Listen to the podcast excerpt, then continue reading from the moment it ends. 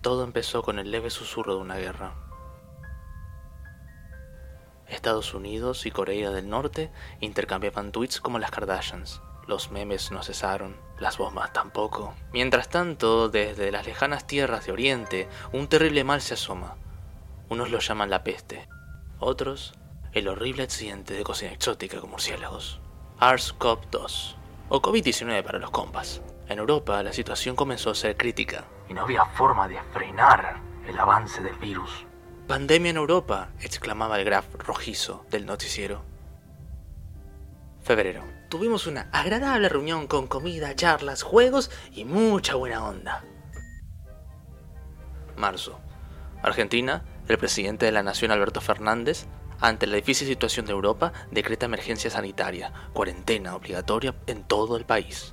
Los negocios cierran sus puertas. En las calles no hay ni un solo paso. Los médicos son venerados como combatientes de guerra. Aplausos en terrazas, balcones, patios. Familias enteras depositan esperanzas en sus manos. Y todavía no reciben un sueldo digno. Largas filas en los supermercados. Acaparamientos de comida. Falta de alimentos. Falta papel higiénico. El horror. Las universidades, ante la situación, decidieron experimentar con videoconferencias. Y una nueva legión de trolls nace para arruinar la buena fortuna de las clases. Y poco a poco TikTok llega a los corazones de la población. ¿Esa cosa no es insegura? Los meses siguen. La intranquilidad hace mella en la cabeza de los argentinos. El 5G irrumpe en el primer mundo y genera pesadillas en sus pobladores. Mientras tanto, aquí, las calles siguen en silencio y miles de jóvenes pierden un año escolar. Se la pasan jugando Fortnite los pibes. Los negocios entran en crisis y los problemas que nos persiguen desde hace tiempo a nivel país empeoran. Mientras tanto, vos leíste toda la saga de Crepúsculo y Harry Potter dos veces ya. Te uniste a un grupo de Discord. Lectores argentinos, dice el título del post. Saludas como es debido, te reciben con brazos abiertos y compartís lecturas, anécdotas, reseñas, música y muchos, pero que muchos memes. De repente, Dostoyevsky, Tolstoy, Pushkin hacen que florezca una nueva pasión en tu corazón. Lees romances trash y cierto libro hace eco todos los días en tu cabeza. Niebla. Llegó octubre. Las restricciones son menores. Se puede salir a la calle. Te atreves a abandonar la seguridad de tu hogar y el horror nuevamente enseguece tus ojos barbijos mal puestos. ¿Tan difícil es cubrirse la puta nariz? Gente tomando mates al aire libre, gente comiendo en el subte, reuniones clandestinas, filas sin distanciamiento social. Susana Jiménez abandona el país. El horror. Insoportable. Nuevamente te encerras en casa y el Señor de los Anillos te hace ojitos. Noviembre. Muere Dios y no fue Nietzsche. Las calles repletas, llantos desconsolados, y un posible rebrote. ¿Es tan difícil la puta distancia social? Diciembre. Ya cansados y con poca fe, nos recluimos en un búnker. Lectores argentinos ante la ineptitud de sus representantes y las desgracias de un pueblo agonizante, junto a un grupo con lo mejor de este planeta para crear una nueva Arca de Noé, la nueva tierra prometida, una nación fantasma que resuena al ritmo de puteadas y batteries. El nuevo mundo nos espera. ¿Lucho? Eh, sí, ¿qué, pasó? ¿No crees que la introducción te quedó un poco larga? Un poco, nada más. Eh, ¿Vos crees? No sé, este no es tu programa, ¿sabes? Todavía no es mi programa. ¿Le podés dar play al programa? tengo que seguir con Odisea, ¿sí? O sea... Está bien, eh, ¿me lo prestas después? No.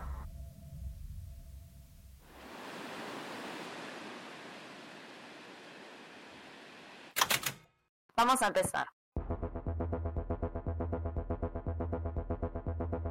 Especial 2020.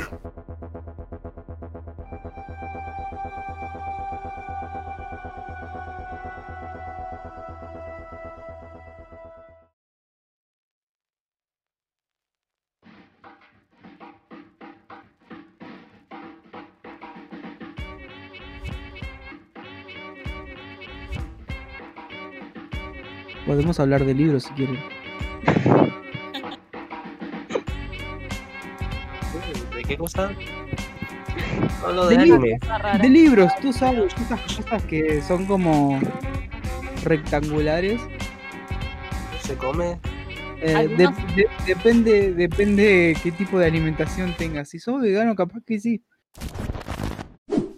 Me pone triste no poder escuchar a Landro. No seas malo, para allá, ya va a llegar. Ya lo van a arreglar, está Mura en el caso. A lo sumo que se copie y le preste su micrófono. Lo- o lo comparten.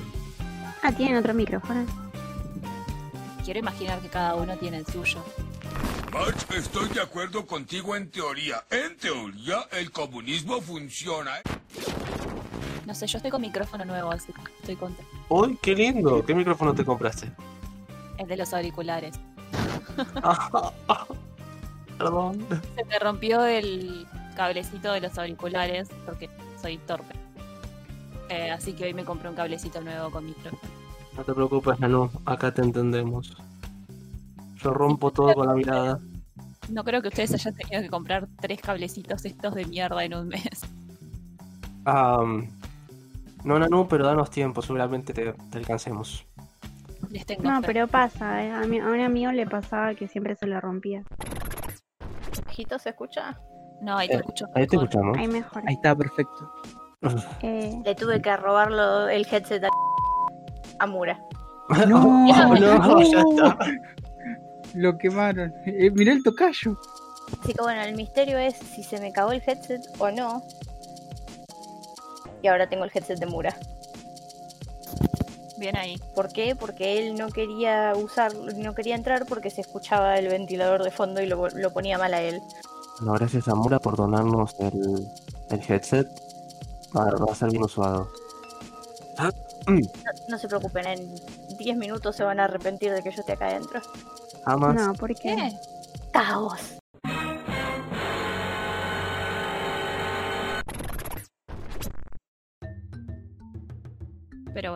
Hablemos de libros. ¿Qué andan leyendo?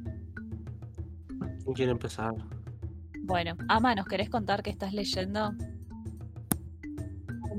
Um, estoy leyendo Jesus and John Wayne, que es un libro sobre el cambio del cristianismo en Estados Unidos del- de una religión más pacifista a una religión muy patriarcal y militarista y es muy interesante. O sea, perdón, eh, quiero preguntarle algo. ¿Se refiere a que hay un cambio de religiones en Estados Unidos de una pacifista a otra militarista? ¿O no? Especialmente en el cristianismo del- de Estados Unidos, sí.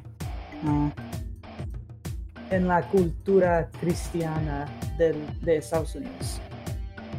o sea, ese fue el cambio que se dio durante este, estos últimos tiempos. Sí, desde más o menos los 50. Es raro porque, o sea, yo acá en Argentina también siento como que últimamente se han puesto como más eh, radicales las religiones. La religión cristiana, más que nada. Capaz que evangélica también en Latinoamérica. Sí, Los evangelistas han... están de a poco. Yo antes no los veía en los pueblos y ahora están en todos lados. Eh, o sea, en Brasil el evangelismo hi- hizo que gane Bolsonaro prácticamente. Y el libro trata del evangelismo en, en específico, pero no sabía la palabra. Ahora tenés una palabra nueva para... Exacto. para tu ¿cu- ¿Cuál era la palabra? Me perdí. El evangelismo. Ah. Eh, eh, es una religión por eso. O sea, es una rama del cristianismo. Amaro, ¿estás leyendo algo más además de este, de este bello libro? Sí, también estoy leyendo, mm, ¿cómo se llama? Bueno, el libro de los, de los árboles, sigo leyéndolo. Y La vida oculta de los árboles. sí, sí, eso. Am, y también estoy leyendo un libro de cuentos cortos de, un, de una autora am, argentina, pero no recuerdo el nombre. A ver. Oh, cosas que perdimos en el fuego, así se llama. Ah, sí. Ah, Ah, Eh, sí, María. de- María Enrique no es. así es. Y es. Me gusta mucho Mariana Enríquez. Esa señora me da un poco de miedo, pero Esa señora escribe muy lindo el terror, a mí me gusta. Medio trash, a mí me gusta. Eh, bueno, eh, gracias a Marok por lindas recomendaciones. Seguramente me vaya, me vaya a leer La vida oculta de los árboles porque es la segunda vez que escucho el libro nuevamente.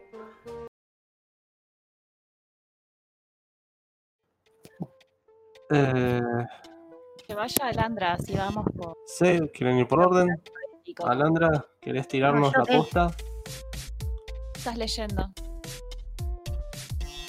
Ah. Nada demasiado interesante. Es- digamos, Oh. estoy leyendo las. No te escucho porque no estás acá. No, eso lo leíste vos, Prosper Demons, amiguita por acá, y eso lo leyó Mura. Que no está, y no sé por qué estoy hablando de los libros de él.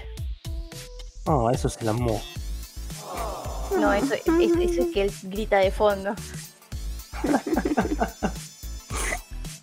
Yo dije, hoy voy a terminar el libro de Quiroga y todavía no lo terminé. No, quédate tranquilo, yo tampoco lo termino aún. Che, pero está muy bueno. O soy yo nada más que estoy así como Quiroga jugando. No, es genial. No, no, a mí me gusta. Tiene lindos cuentos, a mí me gusta también. Así que nada, después de tanto leer, al fin llegué a los, a los cuentos así bien. bien terroríficos. Creo que voy a quedarme con la, la gallina degollada durante mucho tiempo en la cabeza. Porque lo había escuchado hace un tiempo largo. Cuando ah, hacían las narraciones en canal de cable. Y me lo, me lo había olvidado. Y ahora cuando lo estuve leyendo esta tarde tuve que parar un momento y fue la gran. ¡Ah! Ah, reviviste un trauma, qué bueno, grande, qué grande quedó, ya está. Se ganó el No Goti. tengo miedo de leer el almohadón de plumas, porque ese es otra más. Ese, ese cuento es muy bueno, a mí me encanta. Sí. Sí. Sí, Está bueno, muy pero bueno. empecé a usar almohadas este año yo. ¿Cuál, ¿Para quién tiene almohadas de pluma ahora? Uso- yo Claro. tengo. Es como que yo ya no uso más eso. Es No, A menos que sea de pluma, ¿por qué te traumaría? ¿Mm? A menos que sea de pluma, ¿por qué te traumaría, digo? O sea, igual a mí me llegó un poco, fue como, eh, lo terminé de leer a las 2 de la mañana y, y miré mi almohada y dije, no hay plumas ahí, pero no confío en vos. Claro, pasa eso. Fue, fue, fue una sensación horrible, fue como, "Ay, no tengo ganas de dormir. Pero tenía que dormir, porque si no, mañana, el otro día tenía que hacer algo, así que fue como, dormí sin almohada, de verdad. que a mí me traumaría vivir en el paleolítico y jugar guerra de almohadas, Mm. porque son de piedra. Juro que lo reví. Guerra de almohadas del grupo, todos con las rocas.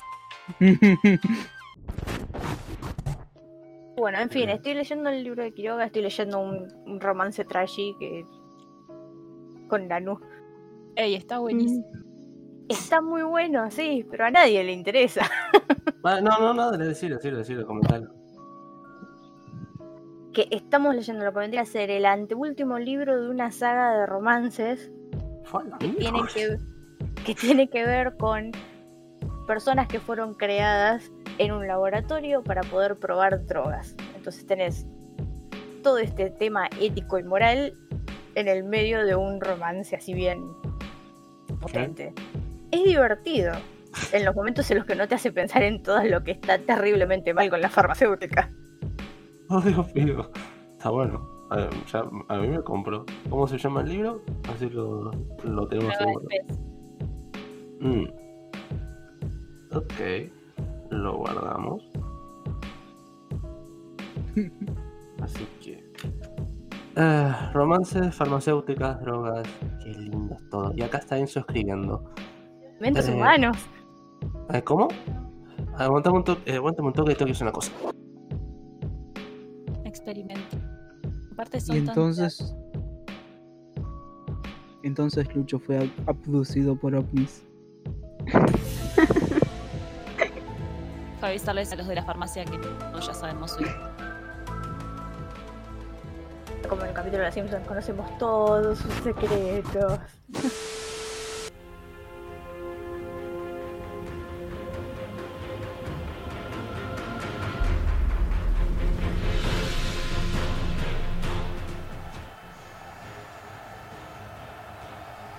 estamos de vuelta con el certamen anual de sonidos extraños y descontextualizados. Acabamos de presenciar la performance de uno de los participantes, cargados de tos, estornudos y gárgaras. Una excelente muestra de lo que puede ofrecer este deporte. Y ahora mismo, en representación de Argentina, llega el siguiente participante. Se hace llamar Joel. No tenemos registros de antiguas participaciones. Al parecer este es su primer certamen. Se lo ve bastante tranquilo, hasta les diría yo relajado. Temple acero para su primera participación acá. Eh, puede ser. Yo le tomo lugar en el escenario. Los jueces piden silencio en el estadio. Parece tomar concentración con altos respiros. Parece que quiere liberar pecho. Creo... Esto creo que lo vi antes. Parece tener un estilo australiano.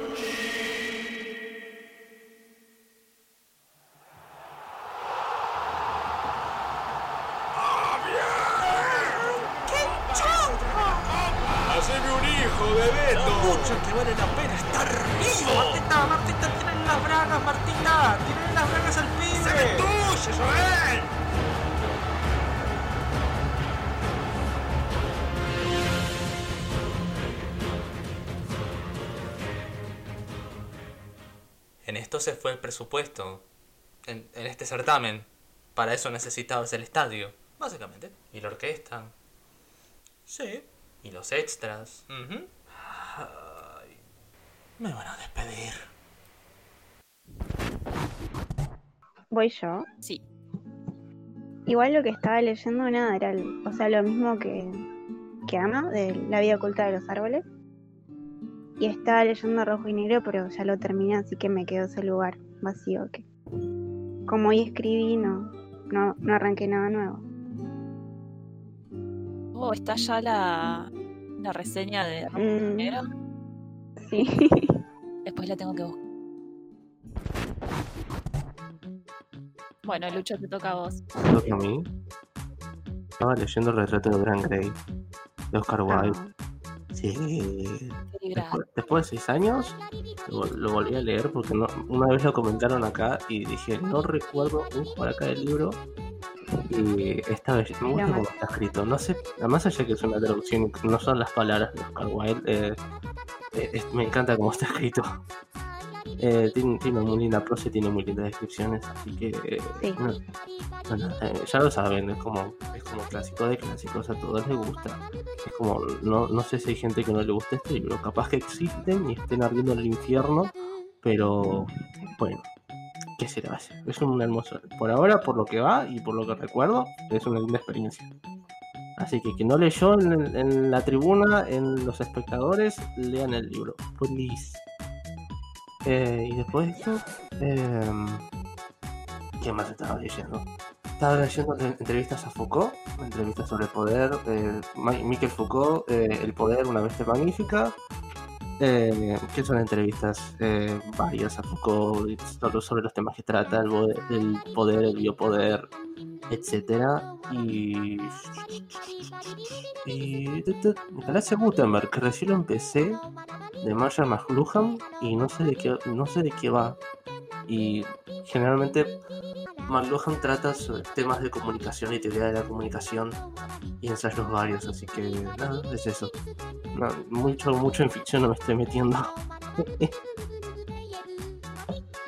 Está bien. Está bueno eso. Ah, supongo que sí. Eh, igual el, el- este, el año que viene tengo que meterle más en ficción. No sé por qué, pero es como que me nació el bicho. Algo tengo que, algo tengo que leer. Ah, y también estaba leyendo la historia de internet, así que estoy, estoy medio fascinado con eso. Desde, Antes. desde la ARPANET, del nacimiento de la ARPANET, a la guerra de los que serían los navegadores, que son las guerras comerciales, cuando ya internet Empezó con el Mosaic, que fue el, el primer navegador. Eh, luego vino Netscape y todo dijo, todos dijeron, oh, che, internet está buenísimo, capaz que podemos ganar plata acá. Y bueno, y fue un boom. Luego vino la, ¿cómo es? Eh, la crisis la, la crisis, la crisis de punto com y MySpace, así que estoy con eso. Así, de, a poco, de a poco me estoy interiorizando un poco en el tema. Así que es- es- eso estoy leyendo pero por ahora. Muy rápido, muy lento. ¿Qué cosa? No, que yo soy, no, no sé si estoy yendo muy rápido o muy lento. Capaz No. que estoy, Está estoy- yendo en el ritmo justo. Todo depende de qué tan largo sea el camino que quieras recorrer, querido mío. Hay que recorrer un camino. Yo ya quiero descansar, quiero ir a dormir. Ser como yo. Hay que, hay que, hay que hacer un proyecto político, un proyecto político, un proyecto de ley para, para que sea obligatorio la siesta. Proyecto de interrupción del día. Exacto.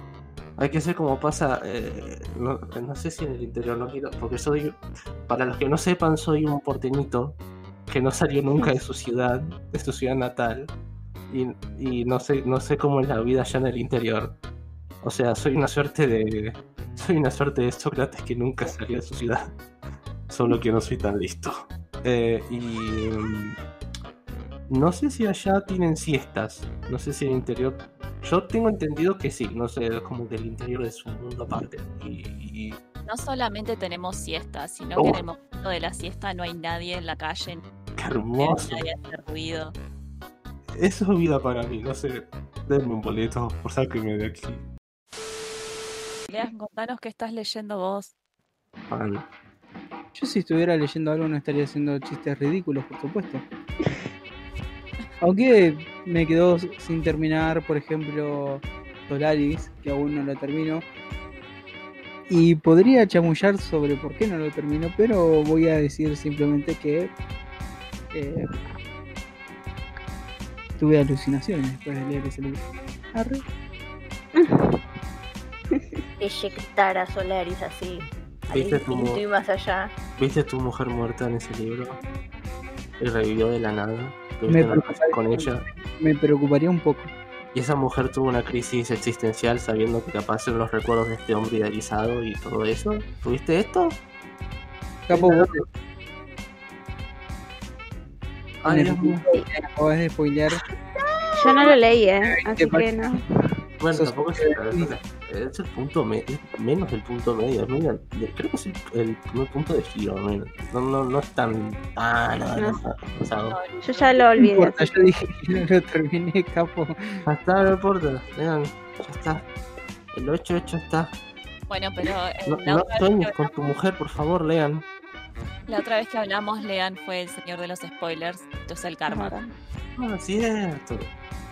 Sí, igual no me importa porque todo lo que digan hoy se olvidará en 20 segundos. Bueno, Mafa, retornaste. Decinos vos que estás leyendo. Hola, ¿qué tal? Olis. Hola. Eh, ahora estoy leyendo The Rise of Kyoshi, que está en el canal de abajo. Lo estoy leyendo junto a Kachu, Ama y creo que Tatu. La verdad que está bastante bueno, no me lo esperaba, porque no soy muy fan de Avatar, o sea, la estética que tiene no me gusta mucho, pero es muy interesante. Si bien eh, el estilo del escritor no me gusta para nada, parece espantoso, la construcción que tiene del mundo es súper interesante. Cómo combina el budismo, no sé si conocen Avatar, pero es como una serie de yankees que imita el estilo del anime con temas del budismo hindú y chino y artes marciales. Es como un mix muy, muy sabroso. La cosa es que el libro es muy bueno, me gusta mucho cómo trata la evolución del personaje. Y creo que si viste la serie de Avatar animada, tenés que leerlo porque es, es muy bueno como expande el universo. No sé si ama, pero yo quiero opinar algo al respecto. Parece que no. Estoy de acuerdo con todo lo que has dicho. ¿Qué opinas del final, Lama? Sin spoilearme. ¿Cierra bien el libro? Um, no, es que quiere que sigas con el, ot- con el Con segundo Shadow. libro. Sí. Bueno, eso puede ser bueno o puede ser muy malo. Sí, quiero leer el segundo. Sí, seguramente hagamos un Buddy Buddy el año que viene con Takachu, que también tiene ganas. Así que, bueno, eso estoy leyendo ahora. No sé qué sigue. Iba, iba a hacer un comentario estúpido y ahí va, que vale aclarar que de Avatar vale la pena mirar la serie, pero bajo ningún concepto la película. Ay, no.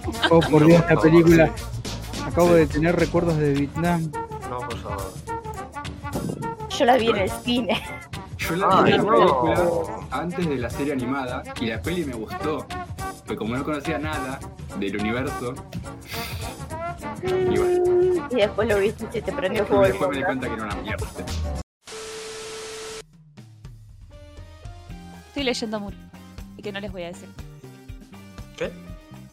Pero el que estaba leyendo cinco minutos antes de entrar acá es el 10 de del Space Opera que me gusta, que estoy releyendo. Así que estoy re feliz porque hay un montón de aliens y batallas en el espacio. Nanu mencionó el 10 y me puse triste por el Diegote. Oh. Oh, oh, no. Oh, Dios mío, no.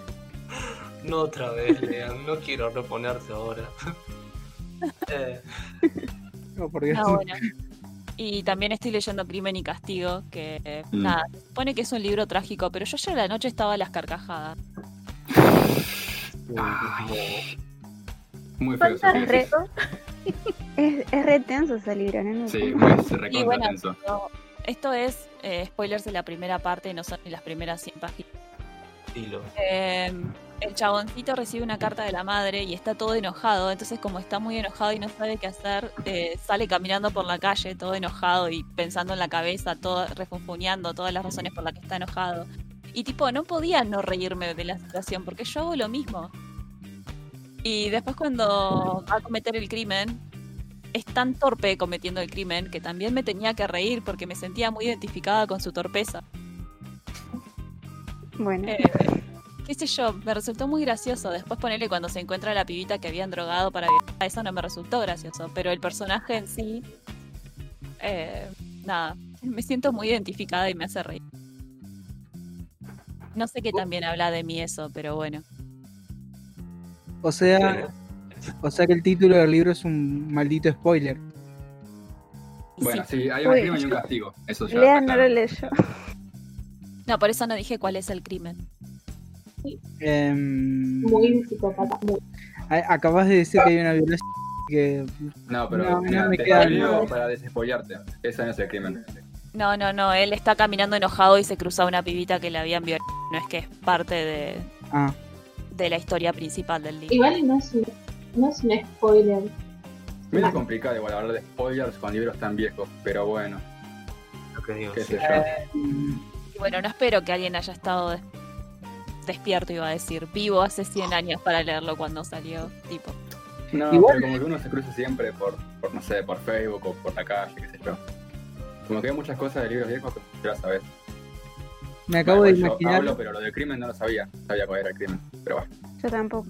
me acabo de imaginar a Bart mira. Simpson caminando cuando dice solo queda caminar y se encuentra con el spoiler de Crimen y Castigo. Sí, lean, creo que lo más sabio que puedes hacer es cambiar de tema antes de que te hagan mierda el resto del libro.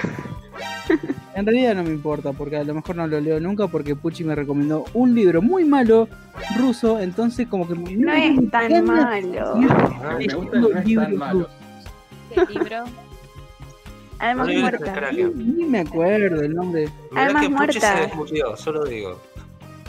No me importa, lo puedo mutear yo mismo para que no No seas así. Bueno, Igual lean hablando, crimen, no te escucho. tenés que leerlo. Ah, sí. Tenés que leerlo porque es excelente y a vos te va a encantar. Con cómo sos vos, te va a gustar. Mm, Posta, ¿eh? Recomendación de corazón. Masa recomendación. Así es. Está bien, te creo, porque sos masa solamente. Sos una masita. Cuéntenos qué están leyendo los dos. De a uno.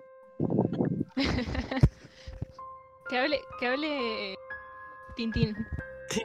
Sí, bueno, prim- primero buenas noches de Siberia. Hace un frío de carajo acá. Hola, Estoy ¿cómo esperando que salga una obra maestra de esto. Esta No, no sé. experiencia. Revela todos tus traumas, por favor. Trauma. No, nada, la verdad que vivo una vida feliz. Desinstalé el Discord del teléfono, soy una persona más productiva. Eh, aprovechen a bardearme estos días porque no estoy leyendo un carajo, así que es un momento. No, Ya lo hicimos. Nadie Eh, te estaba gracias. bardeando. No, es no, más, todos digo, te extrañan, boludo. Dale. Ah, Mentira, ¿quién yo me no. Bueno, ¿Quién está me bien. Todos menos Lean. Capaz que Enzo y No, Joel, yo me la tampoco. juego. Bueno, todos menos Joel Lean. está llorando porque extraña a su pareja. Bueno, Enzo y Joel. Bueno, no importa, no, no nos tergiversemos. Eh, ¿Cuál era la pregunta? ¿Qué estás leyendo? Contales cómo estoy- te está gustando la saga de los confines. Estoy, para, primordialmente estoy en las últimas 50 páginas de, de Guerra y Paz. Felicidades. 1500, 1400 páginas. Sí, igual me quedan 200 del epílogo, porque a Torsto le gustaba escribir epílogos del tamaño de un libro normal. Pero Entonces no estás en las últimas 50 páginas. son las últimas 50 hasta el epílogo, no importa. Y, No. y después estoy leyendo, bueno, no, no me contradigan. Y estoy leyendo la, la saga de los confines, Los días del venado. Y es mi primer libro, mi segundo libro de fantasía en la vida. ¿Y cómo es la experiencia? Y siento que estoy leyendo un, un Señor de los Anillos versión Mesopotamia. Mm. Y me está, me está gustando, me está gustando. Mm. Me alegro, de verdad. O sea, eh, escribe lindo, pero capaz que es un libro que me gustaría haber leído de, de pendejo. Lo hubiera disfrutado más. Es válido. Es como leer Percy Jackson a los tres. Bueno, No me esto está bien escrito. comparar a Esto está Lily bien, con Percy Jack. esto está bien escrito, no es Percy Jackson. Y Bueno. nada, eso básicamente. Contento porque arreglé el micrófono, pero estoy con el teléfono pegado a la boca y es incómodo. Así que si quiere hablar alguien más, Este yo ya terminé.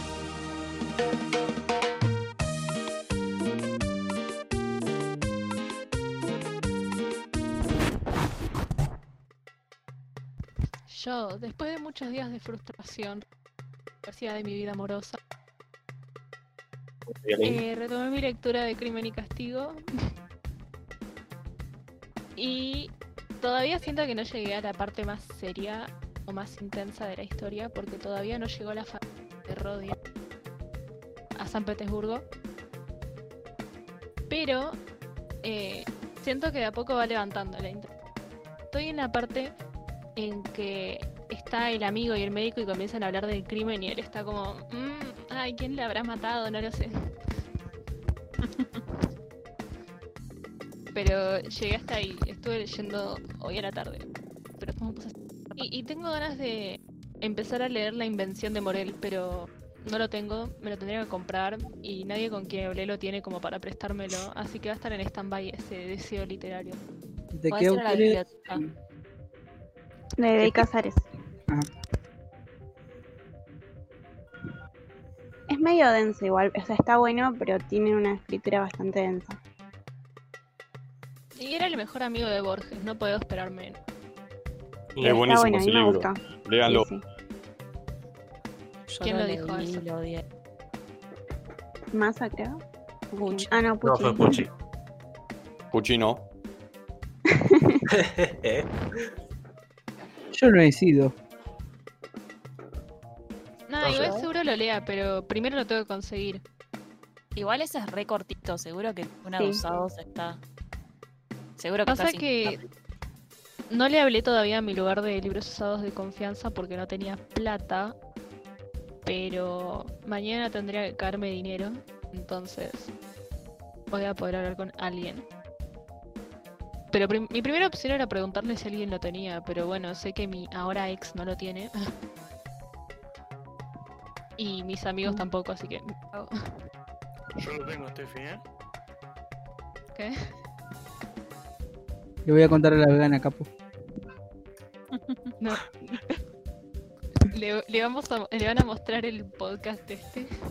Ustedes saben que estamos en diciembre y diciembre es la temporada de saqueos, ¿no es cierto? Sí. Con los saqueos. Para vos sos. Otra vez. Te lo dejo ahí nomás. La idea a Steffi. De que tengo que ir a, sa- tengo que ir a saquear un Jenny. Claro. Uh, de Es como ¿Alguna el tema recurrente de esto, ¿no? Ah, bueno, pero estamos Salís con los libros así abajo de los brazos y te, te viene y te capta una cámara del noticiero y tenés que gritar, me lo llevo para comer.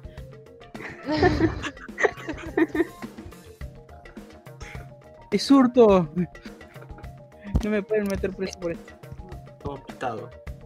Bueno, paren, que Joel nos cuente que está leyendo, así podemos empezar a, a hablar mal del libro. ¿Yo? Sí, usted.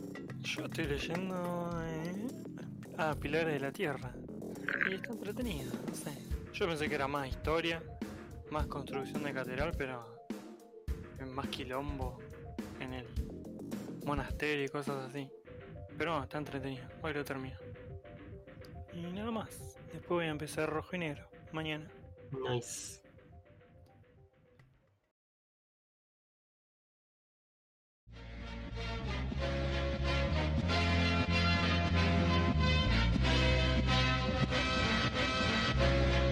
Bueno, señores, ¿Y las señoras del grupo? llegamos al tema central del podcast. La consigna es muy sencilla. En primer lugar, cada participante elige tres De los mejores libros que haya leído en todo el 2020. Darán una pequeña Observación, comentario análisis. o simplemente Van a compartirnos su experiencia con el libro. para finalizar se le dio la opción de un comodín. Pueden comentar una película, Un disco. un artista o Lanzar gritos al cielo por la pésima calidad de un libro. ¡El odio mueve montañas! sin más para decirles, espero que disfruten lo que resta del podcast.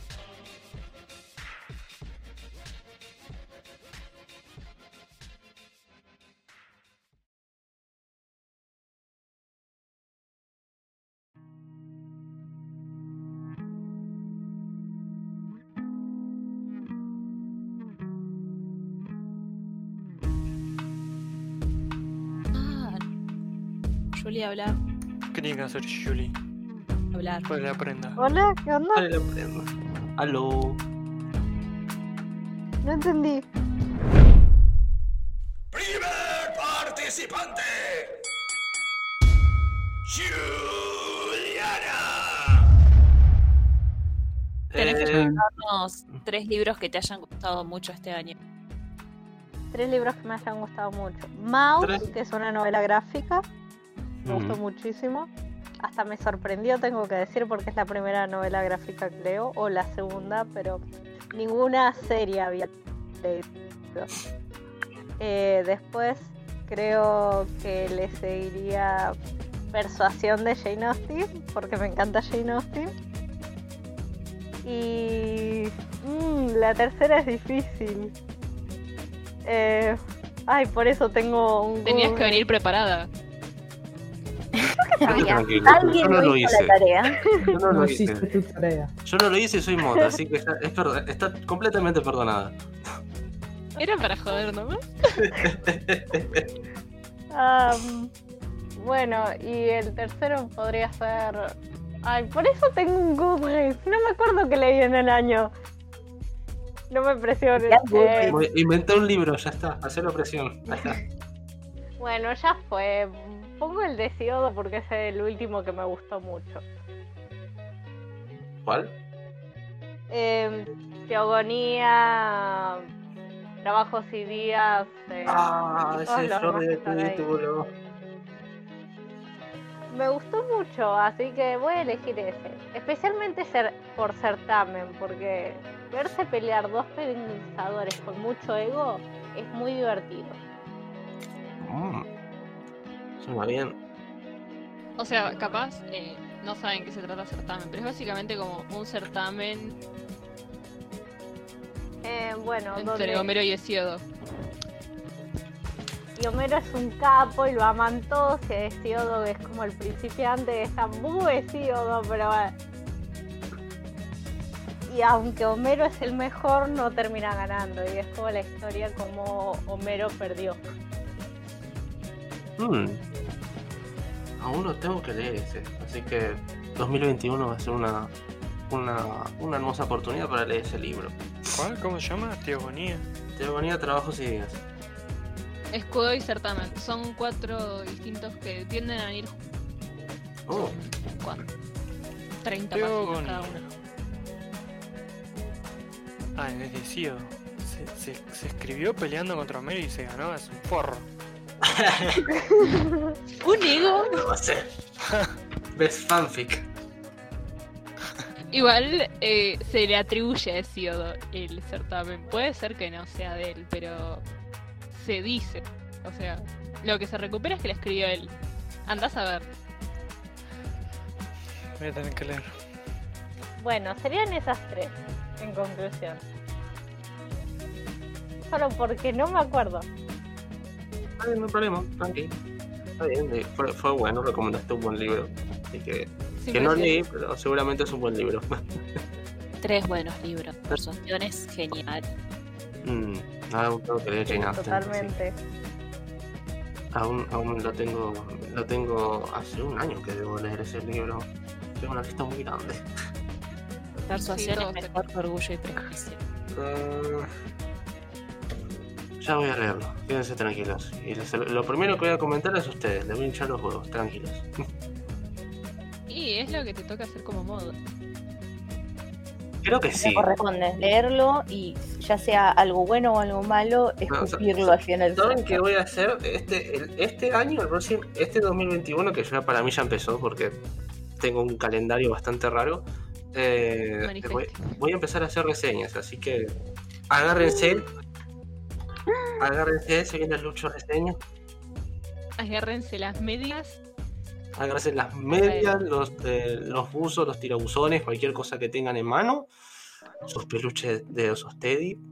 Se viene el 2021 y voy a, voy a- voy a romperla. Rompo algo primero, capaz que rompo una vasija, pero eh, algo voy a romper. Tiembla Cari. Tiembla Cari.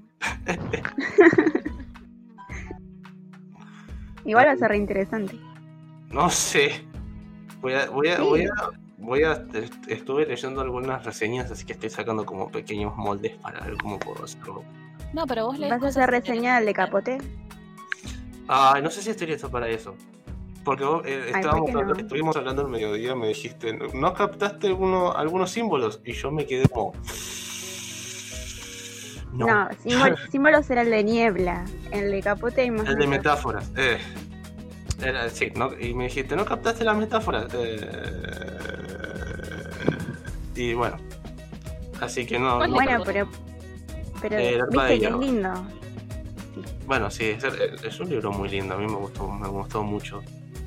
En especial Bueno, la parte final. No sé, no, me, da, me da cosita hablar de eso, así que después te digo. Bueno. Eh, después te digo. Eh, creo que fal- no falta nada más, ¿no? De Juliana. Nos que, no, nos, no nos queda el, libro mejor no libro según Juliana, que puede ser una recomendación, un cualquiera, un tema, un tema musical, una película, una serie, algo que le haya gustado. Cualquier cosa que te venga a la Ah. mente. Cualquier cosa. En eso, Lo que venga a tu corazón. puedo, puedo aportar. Eh, voy a decir mejor álbum musical del año, Folklore de Taylor Swift. Perdón por ser pesada, pero es muy bueno. Sí, Vamos. pienso lo mismo, pero igual porque lo escuchamos juntas. Yo puedo contestar. Oh shit. Here comes Pac-Man. Ok, mis libros, mis tres libros favoritos son Segundo participante. Amarok. Why We Sleep. um, ¿No ah, lo la- estaban leyendo el- acá? ¿Cómo? ¿No lo estaban leyendo acá? Um, Sí, sí. No, creo que no. Es Sí, es el de no ficción. Oh, No, ok. no, el de acá era The Mind at Night. Es otro. Ah, era el Ah. otro. Son Ajá. diferentes. Ah, Sí. capaz que lo propusieron y. Sí. no- Sí, Eh, sí. ahí está. Bueno, ¿qué Ah, onda? ¿Qué, con- el- qué nos contás de ese libro? Ah, es del, del salud de dormir y el, lo que pasa al cuerpo si no duermes. Y es muy interesante. ¿Qué pasa al cuerpo si no dormís?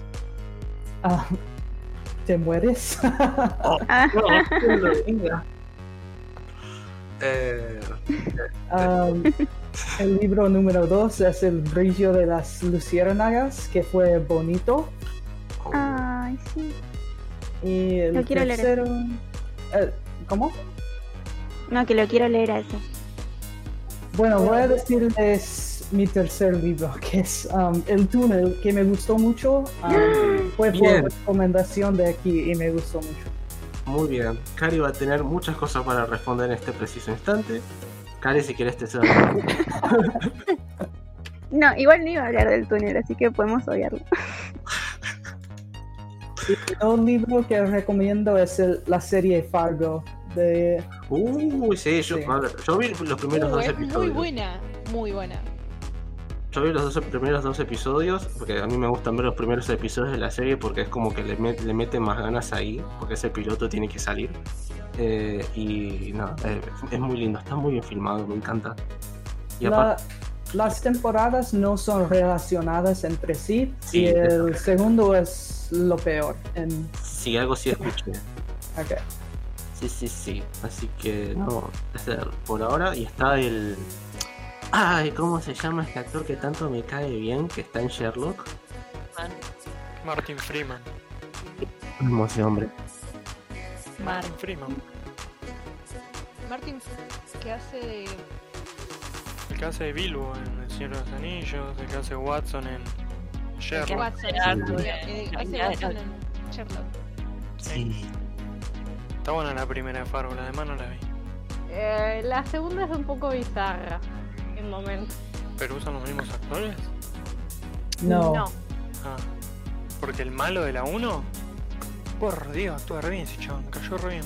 Es tremendo ese actor. Sí. No, la primera Fargo es hermosa. La segunda no está mal. La tercera la empecé a ver y no la terminé. Entonces no está buena. Diría que la, ter- la segunda sí es mal. La segunda me decepcionó un poco. Bueno, recuerden. Fargo, serie, véanla. La primera temporada está buena, la segunda apesta, que apesta, queman el infierno, listo. La Eh, tercera es rara, pero buena. La tercera se salva. Bien, listo. Eh, bueno, mm, ¿quién sigue? Mm, mm. A ver, para. Eh, Cari, ¿querés seguir vos? Ya que estamos de paso y aparte no sé, no sé qué vamos a terminar y, y no quiero quedar más tan tarde así, porque mañana laburás. Eh, que es de los libros que me gustaron, ¿no? ¡Tercer participante! ¡Cari! Sí. Eh, bueno, en primer lugar el de Oscar Wilde, que son todas las horas completas. Todas las obras completas, todas. Sí, trae novelas, cuentos, horas de teatro, ensayos, más. Y hay, hay un apartado eh, que es como es el prólogo en realidad que está escrito por André Guide, no sé si lo ubican, es conocido, eh, que cuenta así algunas anécdotas eh, cuando lo conoció a Wilde y lo que, lo que le contaba. Nada, y es hermoso porque es Wilde y saben que es mi favorito, así que es, es lo más. Y de todos, Aparte- eh, mi- ¿qué? Ah, que bueno, leíste toda, toda la obra de un autor. ¿Qué es lo que más te gustó que leíste de Wilde? No podés separar. El- mi favorito es de Profundis. No lo conozco. Que no sé si saben más o menos de qué va de Profundis. Eh, no, yo no. Si No, quieres comentarlo, estaría eternamente agradecido. Eh, es una carta. es una carta. Wilde escribe cuando es condenado eh, únicamente por ser homosexual. Eh, y el que lo condena justamente es, todo como una trampa en realidad que le hace el padre de la pareja de que era eh, Alfred Douglas, Bossy para los amigos. Eh, y él estando en la cárcel escribe esta carta que en realidad es como un ensayo. y bueno, en realidad empieza siendo como, como reproches donde le cuenta te enteras un montón de cosas de la relación de ellos, que básicamente él era una basura, eh, Bossy. Y nada, es como un duelo de todo lo que Wild pierde a partir de que lo conoce a él. Pero después se empieza a convertir y es como que, nada, ves como que su alma se cura, porque ese dolor de repente ves cómo se transforma en, en esperanza, hasta lo perdona e incluso él se siente culpable de no recibir la disculpa. Y nada, es, es precioso y te dan ganas de abrazarlo. Así que nada, si no leyeron nada de guay, leanlo. Y si ya lo leyeron, releanlo. Bien, lo tenemos en cuenta. Lo tenemos en cuenta. Aparte que me está gustando ahora, me está leyendo otra vez Oscar Wilde. Siempre viene bien. Mm. Eh, ¿Qué más leíste, Cari? ¿Nos podés, ¿Nos podés comentar? Eh, Niebla de Unamuno, Masa, prepárate. Es tu, es tu- es tu momento. más ayúdame. Eh, Bueno, sí. bueno, yo les cuento No, que avisa, querés contar. No, no sé, empe- empezamos y después yo, yo agarro. Bueno, a mí me gustó. Hay un tema igual que hoy hablamos con Lucho que él no lo notó. Ah. Y yo sí, pero vamos a ver si Masa lo, lo notó. Em, para mí no es tan importante la historia en Niebla, o la trama quizás, sino cómo está contada. Voy a tratar igual de no spoilear porque no lo leyeron todos. Pero en realidad mezcla temas de existencialismo con metafísica y también eh, simbolismo. Y eso es eh, el tema de la niebla, cómo se introduce en la trama, en los personajes y en la historia. Em, porque mientras lo lees es como que nada es seguro, como que los límites se borran, como que todo se torna difuso, como que parece un sueño. Ese tiene como un efecto onírico que está dado por la niebla. Y de hecho, la historia del protagonista, que es Augusto, parte como de una crisis existencial que él tiene y se, hace un montón de preguntas sobre, sobre su vida, sobre su ser. Y esa misma incertidumbre después como que te llega a vos, o sea, se extrapola.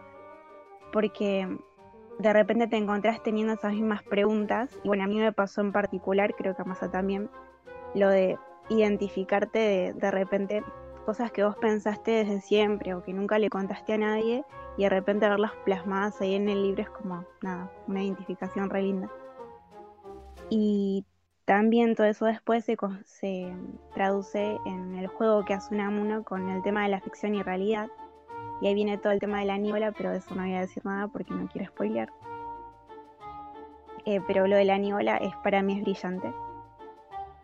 Em, después, creo que otra cosa importante es que la diferencia que tiene este libro con otros libros de la época o que pueden tratar del mismo tema es la manera en que Unamuno lo cuenta, que es que lo hace con ironía y eso ya le da como otra perspectiva, es casi como, se siente como un alivio, porque todo el tiempo los personajes hacen y dicen cosas disparatadas que te hacen o largar carcajadas o sonreír mínimamente. Y esto ya es eh, más personal. Creo que esa perspectiva desde la ironía es como una protección, tanto del autor con la obra como para, para nosotros que lo estamos leyendo, porque te hace verlo desde, otra, desde otro lado. Es como una barrera. Em, y quizás hace como que te separes y que no, por ahí lo que te podía llegar a doler no duela tanto. No sé si eso tiene sentido, pero nada, lo dejo.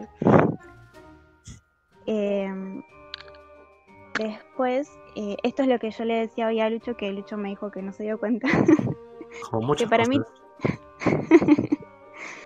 que para mí tiene un efecto circular, porque en varias oportunidades los personajes te adelantan cosas como te dicen cosas, pero lo hacen de una manera tan sutil e inocua que no te das cuenta y después cuando pasan te sorprendes y después caes que, ah, esto yo ya lo sabía. Entonces tiene como ese efecto helicoidal de, no sé, pero yo lo noté, no sé si Masa lo notó. Sí, justamente lo que pensaba decir hoy cuando hablé de Niebla era que la historia no importa para nada, es como una novela conceptual. Eh, Es como una Claro. excusa para que Unamuno, bueno, no sé si lo dije bien, para que el autor juegue con las ideas que tiene en la cabeza. Mal. E- Ese humor que tiene irónico es muy bueno porque es una combinación muy rara. El chabón es muy culto, sabe mucho, te lo deja saber, pero a la vez no tiene miedo a faltarle el respeto, a hacer el sin respeto con los clásicos. Tal cual. Entonces es muy gratificante porque como que te invita a él y no te sentís sofocado. Por ahí es una muy buena forma de que te, te entre toda la información que está en el libro. Hay referencias Claro. a Don Quijote o a autores más antiguos y nunca te sentís como frente a un muro. Es todo muy dinámico.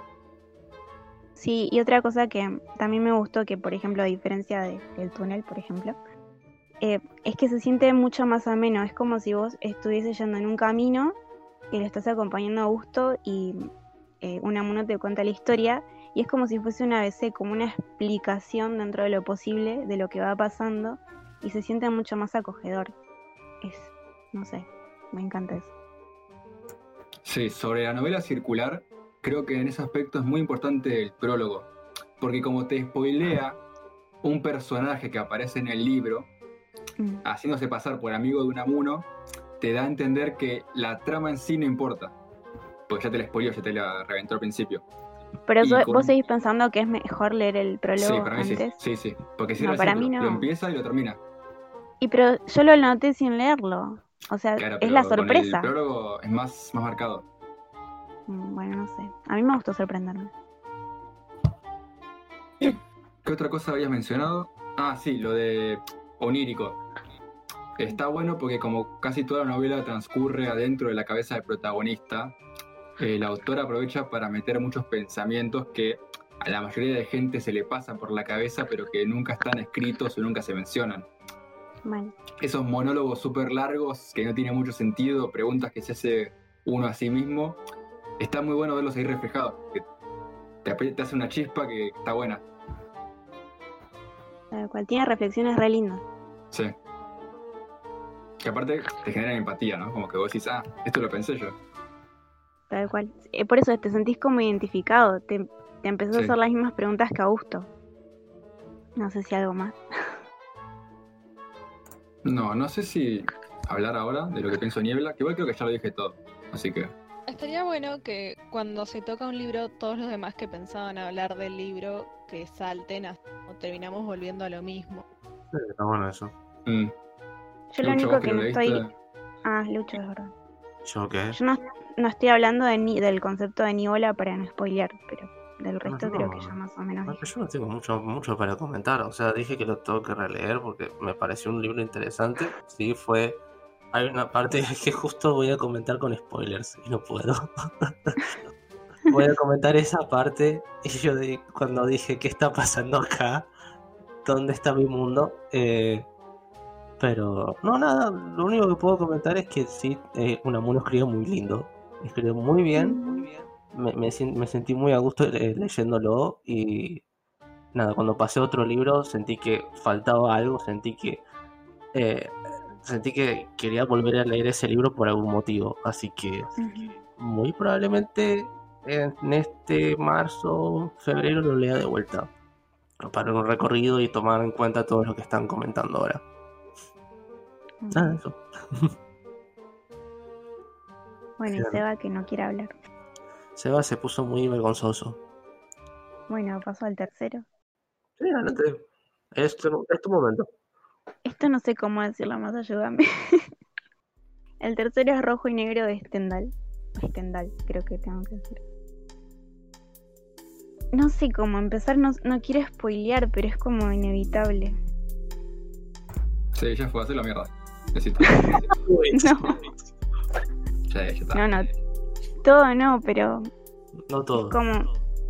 Claro, o sea, la historia no, la historia no, no la voy a contar porque prefiero que lo lean, Bueno, pero... spoileá, yo me desconecto y me citan en el. Ah, claro, vos lo tenías que leer, ¿no? Le ibas a leer justo. Claro. Pero, para, Me voy. Joel, ¿vos viste el video que de, lo, No, no. de la última? Vi. Ah, porque lo Ah, re no, pará, spoilean. si no, si no silencio a Cari. No. Vi una parte, les aviso, lo que habla en general, no. No, lo, Bueno, re- spoiler. encima me mata porque empiezan hablando y dice, bueno, no vamos a contar todo.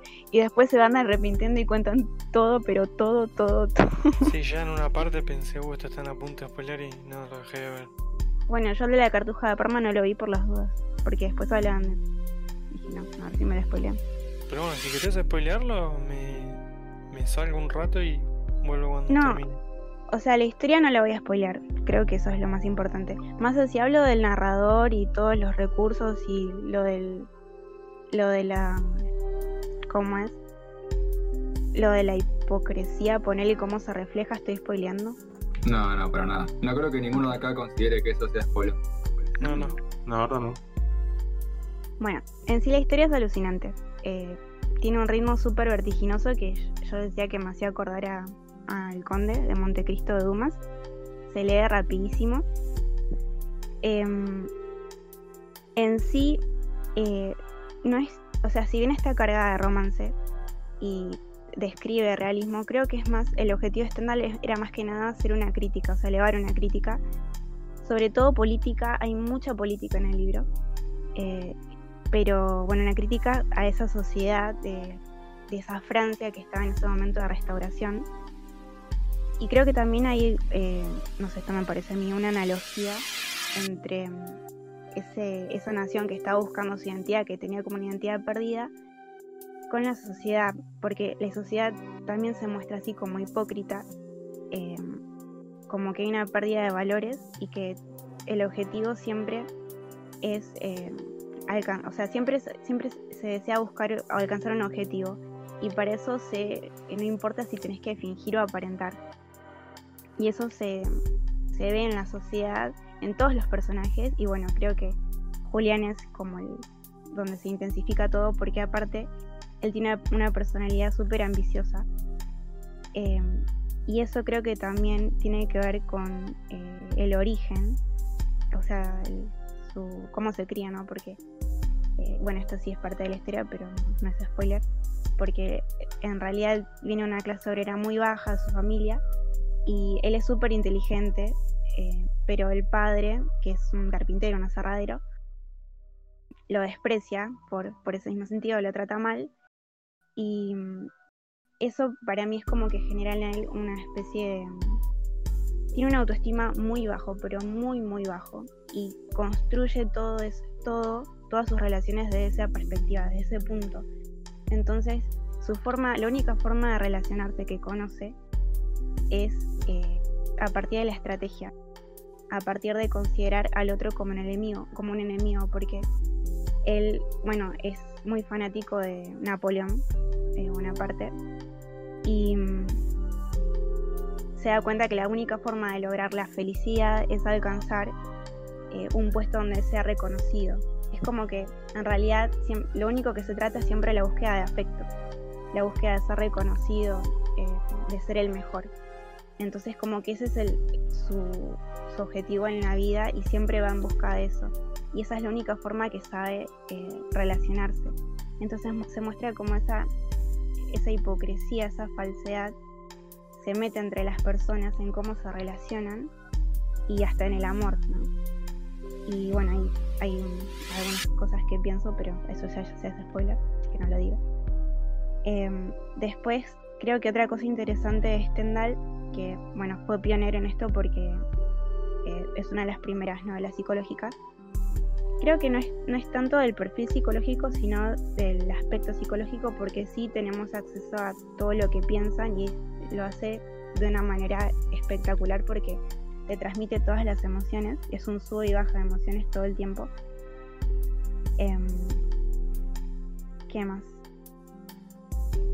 Bueno, las últimas 100 páginas son es- son súper intensas y el final es espectacular. Tiene la atención Eh, por 100 páginas. Las últimas 100 páginas tienen son intensas, no sé si tensión, pero son intensas. O sea, si en todo el libro tiene este ritmo vertiginoso, las últimas Hmm. 100 páginas son tremendas para mí. Y si bien el final es como anunciado, porque ya más o menos te das cuenta por dónde viene la mano, eh, igual lo lees porque es como, o sea, cuando terminas de leerlo te, te sentís como que leíste una novela con todas las letras como una novela hecha y derecha, cómo se tiene que hacer una novela. Em, y creo que todo lo que, o sea, toda la novela en sí, no hay, no hay un solo paso en falso, o sea, todo lo que Stendhal escribió era a propósito, es lo que él quería contar, lo que él quería decir. Y en ese sentido creo que él es tan estratégico como, como Julián. Em, y creo que no puedo decir más nada si no voy a spoilear. Ah, Yo solo digo que te regalaste bastante bien sin masa. Así Bueno, que- y es siempre, todo el tiempo es esa disyuntiva entre ser eh, lo que son en realidad, o sea, ser, ser realistas, ser honestos, Hmm. con ser falsos para conseguir un objetivo. Y bueno, todo el tema de rojo y negro viene por toda Mm. la, la lucha que había en ese momento entre la parte política o del ejército con la iglesia y cómo se mezclan en realidad también los dos. Hmm. Esto me hace acordar que estuve Nah. leyendo las 48 leyes del poder y es me suena mucho a eso. El uso de estratagemas y, me- y pequeñas mentiras como para llegar a eh, eh, llegar a tener poder. Eh, no sé, me sonaba un poco esto. Eh, Sí. ¿qui- ¿Quieres? em, antes de comentar, estaba a punto de comentar mi libro. Ah. Eh, perdón. Em, ¿Quieres comentar algo más eh, de- sobre Stendhal o querés, querés pasar a tu a tu sección favorita del, del no libro? Pero para, yo no preparé no libro, tengo lo del libro que menos me gustó, pero no preparé ver. no libro. No importa, Jari, estaba jodiendo, dale. Pasa ese libro, pasa y quema todo. Bueno, el que menos me gustó fue el de Sacheri, por eso Sacheri me cae bien, pero bueno, justo ese no me gustó. A ver, ¿cuál es el título? Se llama Lo mucho que te amé. Oh, fulero. ¿De qué trata? ¿De qué trata el libro, Cari? Está ambientado, es de una familia súper conservadora, Hmm. ambientado en la década del 50, en, en el barrio de Palermo Viejo. Y básicamente, bueno, es una familia donde hay muchas hermanas y básicamente eh, la protagonista principal es Ofelia, está por casarse con su novio que se llama Juan Carlos. Y eh, cuando su hermana más chica, eh, Delfina creo que era, esto también Maya lo, Masa lo leyó, así que me puede ayudar. Eh, cuando descubre eh, que, está que le gusta, que está enamorado, se enamora del novio de su hermana menor, que también se estaba por casar. Em, Culebrón. claro, es que dentro, o sea, si vos me decís esa premisa, es interesante. Sí. Pero lo que pasa es que el libro está narrado en primera persona por Ofelia y Ofelia piensa mucho. Oh, ok. ¿Qué piensa. Ofelia? Todo piensa, pero absolutamente todo piensa. ¿Está en un Claro, o café, sea, está en un café y piensa cómo agarrar un café o qué piensa? Hay monólogos internos de ella pensando lo que pasó, lo que no pasó, lo que pudo hacer, lo que pudo no hacer, lo que hizo, todo, todo. Y es como un agotamiento mental terrible. Es cuando tu mejor amigo corta con, corta con su novia y empieza a quemarte la cabeza de lo que pudo hacer, lo que pasó. Es básicamente. No, pero, claro, pero aparte vos tenés los, eta los etapas. Esto sí lo spoileo, bueno, mucho no importa, pero tenés Ya como está, etapas. No lo lean, es malo.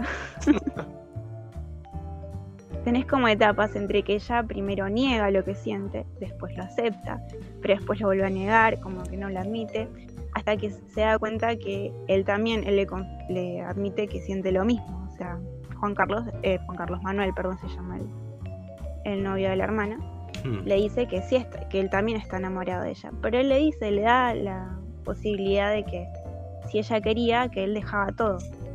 Pero Ofelia, por, o sea, todo el tiempo está entre ese planteo de aceptar lo que siente y lastimar a su hermana, a su familia, que era súper conservadora, o negarlo y vivir una mentira.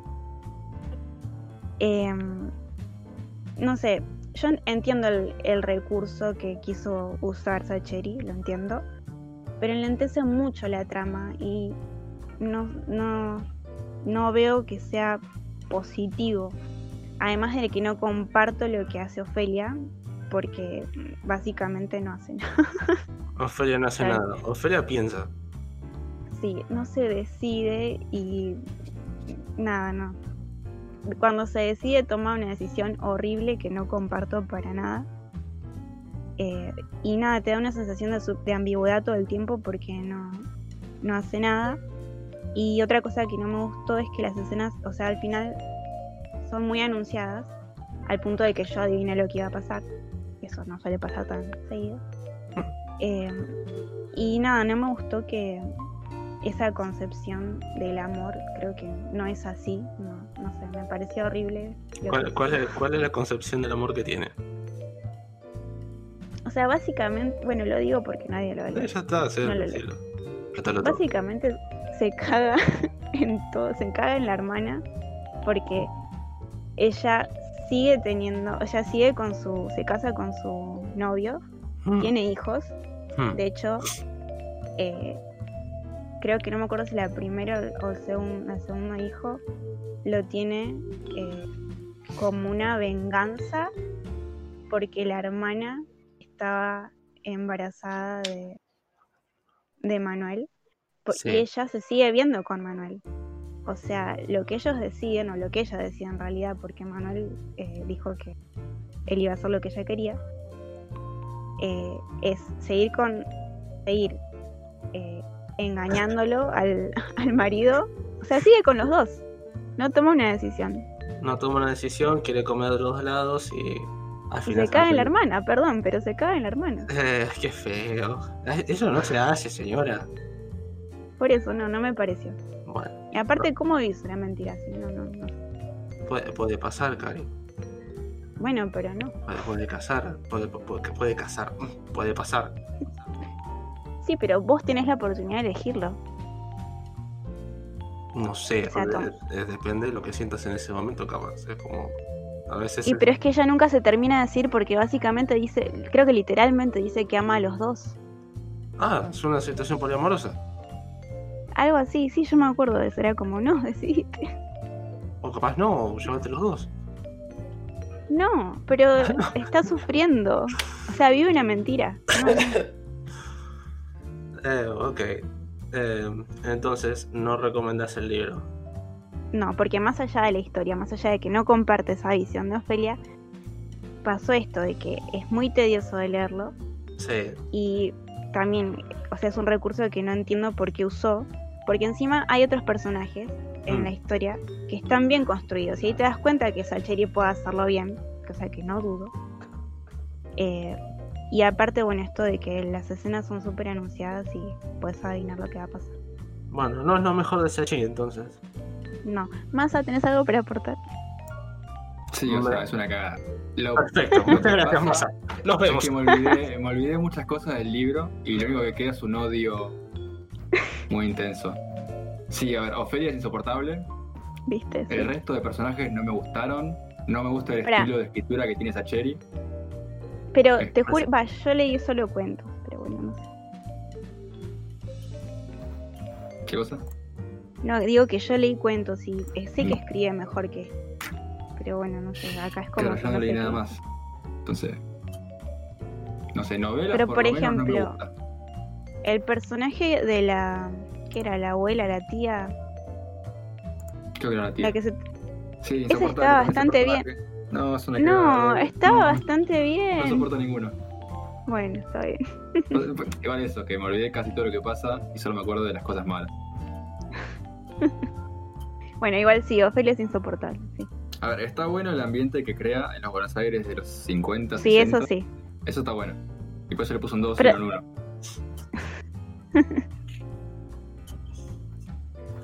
Bueno, ya, eso. Sí, si pueden no, no leerlo, háganlo. Lo leo mañana, muchas gracias. eh, ok, ah, más allá que te tengo acá, Sí. ya que estamos acá, vos y yo, cara a cara, frente a frente. Sí. Buen día. Yo, no, bueno, buen día, no sé. Buenas noches. Eh, bueno, eh, estaba un poquito, no sé qué, qué zona horaria estás, pero bueno. Eh, ¿Querés contarnos cuáles son tus mejores libros? Sí. Cuarto participante. Massachusetts. El primero era Niebla, que creo que te dije todo lo importante que tenía que decir. Y lo recomiendo de vuelta y que estén atentos, sí, a que la trama en sí no importa para nada, es una excusa. Vayan con eso en mente. Si se quieren spoilear y saber qué va a pasar, lean el prólogo. Yo lo recomiendo. Si quieren ir sin saber nada, salténselo. Es una muy buena. Sí. Y sobre eso quiero decir que me parece, no sé decir raro, pero El extranjero es también una novela conceptual en la que la trama no importa y es más el juego que hace el autor. Y también trata de existencialismo. Entonces podrían leer los dos, Niebla y El extranjero, compararlos y ver qué onda. Para mí está bueno, es un buen ejercicio. Porque son, aunque para mí Niebla no es muy ex- existencialismo, pero bueno, Hay más Pueden- metafísica igual, ¿eh? Sí, sí, es mucho más. Pero pueden probarlo, aparte que acá ya un montón leyeron ya Niebla y, y extranjero, así que puede seguir bastante charla. Después el segundo libro, que acá creo que Alandra se cope, es el de Medea, que lo leí hace nada, una semana, dos semanas. Que es excelente, me encantó, me volvió a la cabeza, cinco estrellas. Es diez, una obra griega de. No la quiero cagar, Eurípides creo que era. Quiero no confundirme. Sí. Sí, que trata de una mujer que fue engañada y de su venganza. Y es, pero muy excelente. Para empezar, no tiene una de las cosas que a mucha gente, me incluyo, no le gustan de las obras griegas, que Steffi no se enoje, que es el coro. A mí el coro siempre me, me saca de contexto, me, me rompe la concentración, me rompe el ambiente, no me gusta para nada. Y en Medea el coro casi no existe. Es una evolución de la tragedia. Sí, sí. Eh, la tragedia empieza con que es, es mucho coro y poco diálogo, por ejemplo, los persas de Esquilo. Y va evolucionando y eh, como el modelo de Eurípides era que empezó a quitar las intervenciones del coro y por eso precisamente a mucha gente en la época no le gustaba Eurípides, de hecho hay cantidad de obras de la época bastardeándolo, pero después con el, con el tiempo se lo empezó a apreciar más y el público futuro prefirió Eurípides por sobre Esquilo y Sófocles.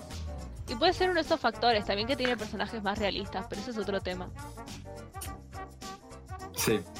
El coro que es súper inmersivo porque son como amigas de Medea, o sirvientas, no me acuerdo bien qué era, que están en la casa, que no te rompe el ambiente.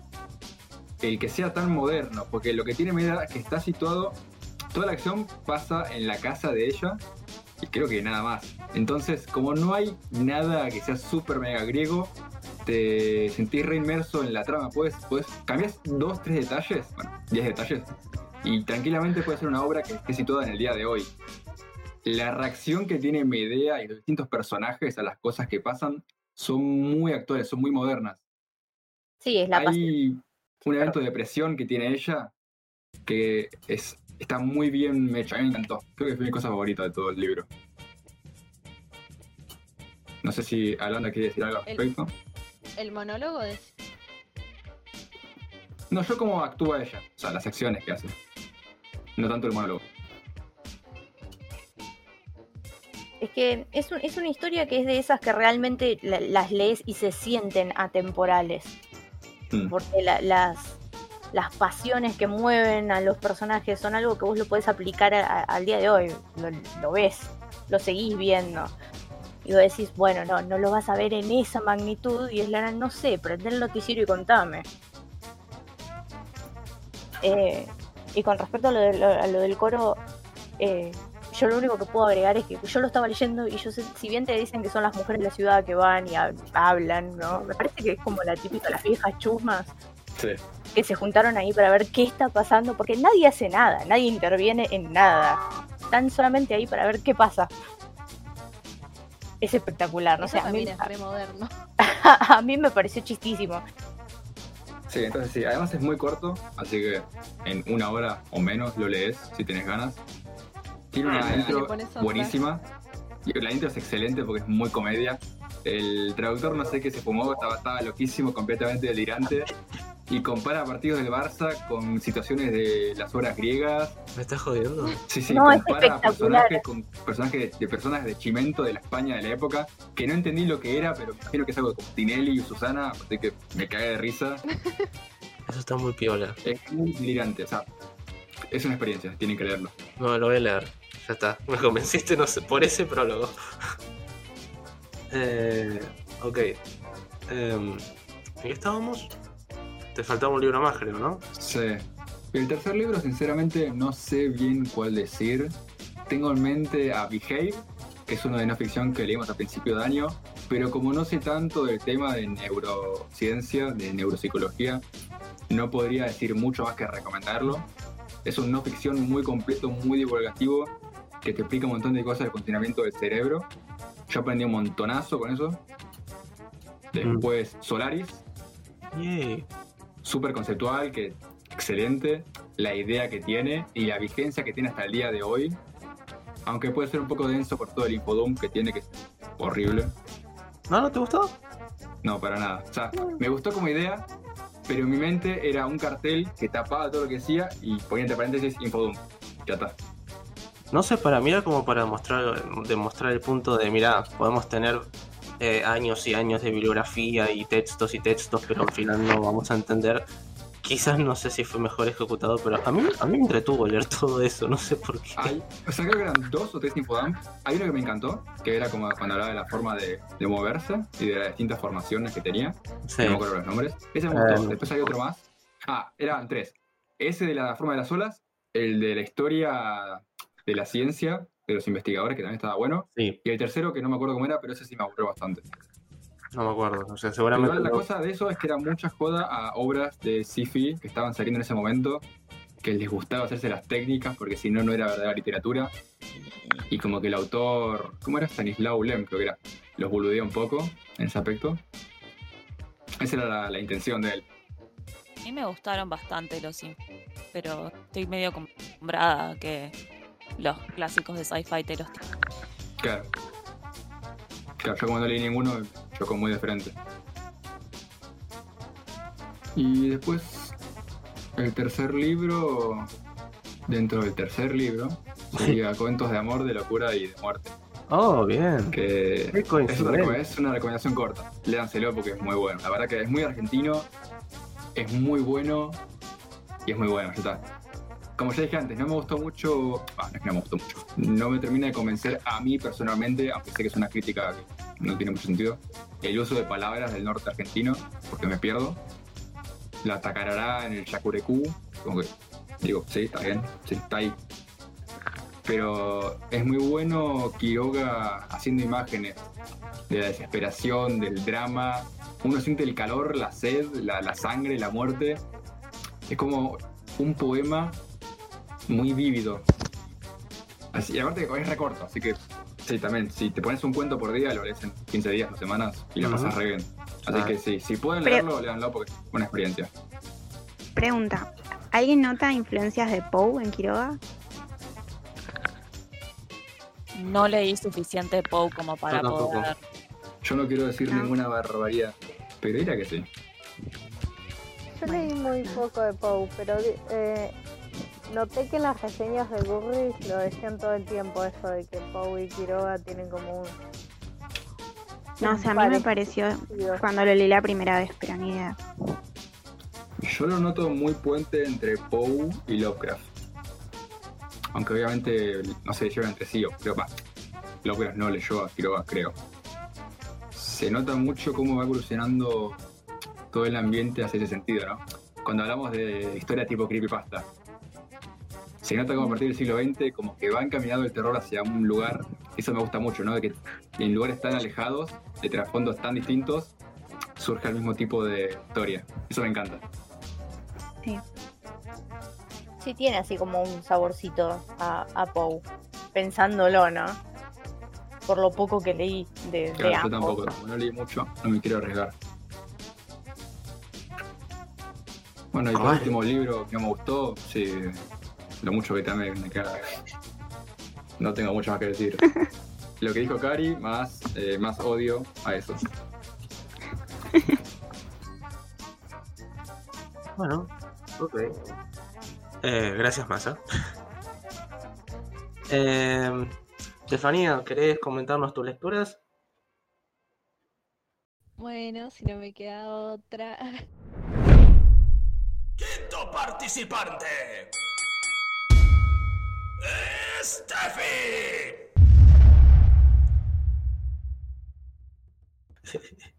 Mis mejores lecturas del año. eh, el libro top que puedo poner en el Frankenstein de Mary. Principalmente porque, bueno, me enganchó muchísimo la historia, lo leí rápido. Leí en tres días, que capaz para otros es como un tiempo normal para leer un libro, pero para mí lo leí rapidísimo. Y eh, como que tenía ganas de más. Cuando tenía que dejar el libro, estaba como, no, quiero seguirlo leyendo. Sentía que era, era como una droga. Eso está bueno. Y ¿Cuál? Frankenstein. Ah, Y me gustó mucho la la historia. Sobre... No voy a hablar de que básicamente Mary Shelley sentó las bases de la ciencia ficción y el género gótico, el terror y los monstruos como los conocemos hoy en día. Tipo, mucha cultura popular eh, relacionada con el terror y lo gótico no sería lo mismo sin la influencia de Mary Shelley. Eh, y aparte, el monstruo de Frankenstein es tan querible, eh, es tan también propio de la época, representa todas las ideas que se tenían en el 1800, muy romántico. eh, el cementerio, sentir que nadie te quiere, la desolación, escapar de tus males, eh, la nostalgia de un, pas- de un pasado que era mejor, pero no era realmente mejor, sino que vos lo tenés idealizado. Eh, es, es magnífico, simplemente me parece una obra maestra en 300 páginas. No se tuvo que extender para escribir una historia increíble con monólogos y lindos diálogos y muchos eventos también. Y el momento de creación de Frankenstein, del monstruo de Frankenstein, no, y de contar una burrada decir Frankenstein como el monstruo. Eh, el momento de creación del monstruo es increíble también. De hecho, lo marqué en mi libro. y ese es básicamente todo lo que tengo para decir de, de Frankenstein. De hecho, creo que fue una lectura del mes del server, pero bueno, yo no estaba. Fue la del año pasado, creo. Fue uno de los primeros libros que leímos. Creo que sí. A mí también me gustó muchísimo. Sí, fue un, fue un buen libro. Es muy bueno, de hecho. Capaz es re exagerar porque eh, darle al libro el título tu No, libro no, es re buen libro. subjetivo. No, es una obra maestra. Sí. Es que realmente Aparte son tiene 300 mucho, hojas. no, que mm, tiene mucho ejemplo de lo, lo que era la descripción de romántica, el romanticismo, está cargadísimo eso. los ambientes desolados, las casas, eh, el laboratorio, todo muy gótico romántico. Sí, la naturaleza, todas las metáforas que usa, las comparaciones. Sí. Eso, es un muy buen libro. eso a mí me encanta. Es excelente. La verdad es excelente, es increíble. De hecho, eh, voy a hacer una materia en la que van a hablar de Frankenstein. Estoy muy emocionada. Qué copado. Porque lo quiero releer. Sí, os voy a hacer una materia de literatura europea desde... Ah, estoy, estoy emocionada. Bueno, me alegro. Estaría. Cuando tengas información que nos puedas compartir, capaz que podemos hacer un body otra vez de Frankenstein. Porque siempre es bueno record- recordar a Frankenstein. Es bueno tenerlo presente y a la influencia y el poder de la pluma de Mary Shelley. Sale Badirrid y después cuando Steffi termine la cursada nos tira todos los fanfacts de, del libro y de la época y todo eso. Y hay una edición aparte que, que es la que quiero releer, que trae supuestamente notas eh, explicadas de, no sé, la, como la parte científica o no me acuerdo bien qué, pero trae como notas que te explican. Eso lo quiero, quiero leer esa edición. Yo la tengo por otros medios, pero está lin- sería lindo tener en papel.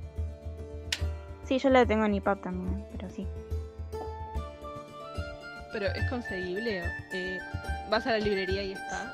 Seguro. No, sí, calculo que sí, no sé, ni idea. Bueno, igual. Es Y el que- también tenés una edición dibujada por Bernie Bristol. Ahí mando la imagen. Está re buena. No tiene nada que ver, pero bueno, saludos, chao. Se deben haber hecho igual cantidad de ilustraciones. Sí. Sobre todo porque hay muchas interpretaciones de cómo se el monstruo. Mm. Hay una película en la que actúa Robert De Niro haciendo de. Ay, no me hagas acordar, por favor. no, no existe esa película. No existe. La que está muy buena y recomiendo es la versión de, An- de Andy Warhol. No sé si se puede conseguir por internet. Pero Andy Warhol hizo una versión de Frankenstein que está muy buena. La van, a, pasar muy bien. Aparte que es muy gráfico, el hijo de puta con la sangre, y te da un poco de cosita. Por más que sea un poquito vieja y medio, medio kitsch. En especial por los peinados, los colores, eh, te da un poquito de cosita verla. Así que vean, ve- vean la versión de Andy Warhol que está muy buena. Sí, aparte. O sea, es interesante las interpretaciones a pesar de que la mayoría lo interpreta como la versión más difundida, que ahora mismo no me sé quién la hizo. Que es el que tiene la cabeza cuadrada. Ah, la de. Uy, qué sueño que tengo. Eh, eh, para, para. No sé quién la hizo, pero esa versión que es la más difundida. Me interesaría ver otras versiones. Porque todos no, nos me lo imaginamos como ese. Eh, ¿Vos viste Young Frankenstein? Es una parodia del chaboncito que hizo Charlie. ¿Es una parodia? Es una parodia de Frankenstein. La vimos Es una acá. de Mel Brooks con Sean Wilder, el de Ese, ese actor. Charlie la fábrica de chocolate original. Ah, Tiene una linda versión del monstruo igual. Está buenísima esa versión. Y Pero es tiene graciosa. referencias a la película anterior también.